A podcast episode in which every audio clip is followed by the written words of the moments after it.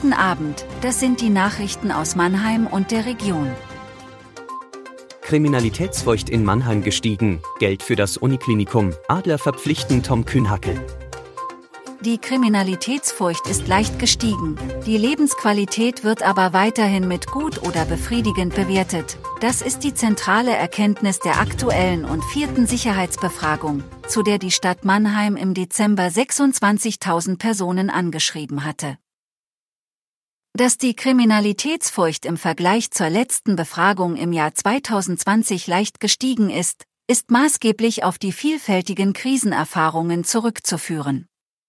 In den Stadtteilen mit der höchsten Kriminalitätsfurcht hat sich das Sicherheitsempfinden immerhin stark verbessert. In der Neckarstadt West fürchteten sich vor zwei Jahren noch 65 Prozent der Befragten, aktuell sind es noch 50 Prozent.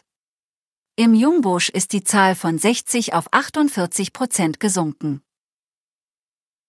Die Landesregierung von Baden-Württemberg stellt dem Mannheimer Klinikum eine Überbrückungshilfe von bis zu 47,8 Millionen Euro für dieses Jahr bereit.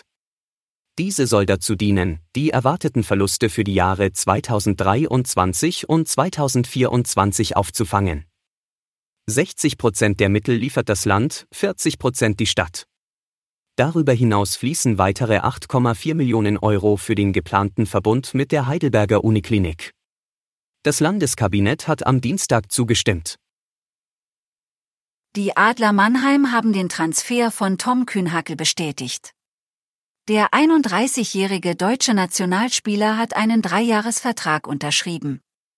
Kühnhackel hat 2016 und 2017 mit den Pittsburgh Penguins den Stanley Cup in der nordamerikanischen Eishockey-Profiliga gewonnen.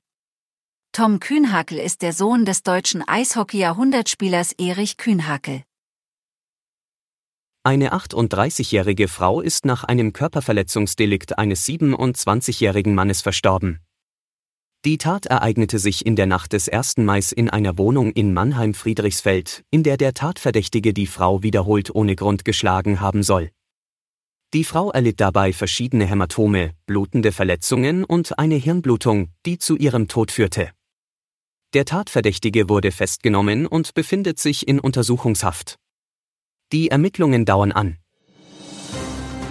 Das war Mannheim Kompakt. Jeden Montag bis Freitag ab 17.30 Uhr auf allen gängigen Podcast-Plattformen.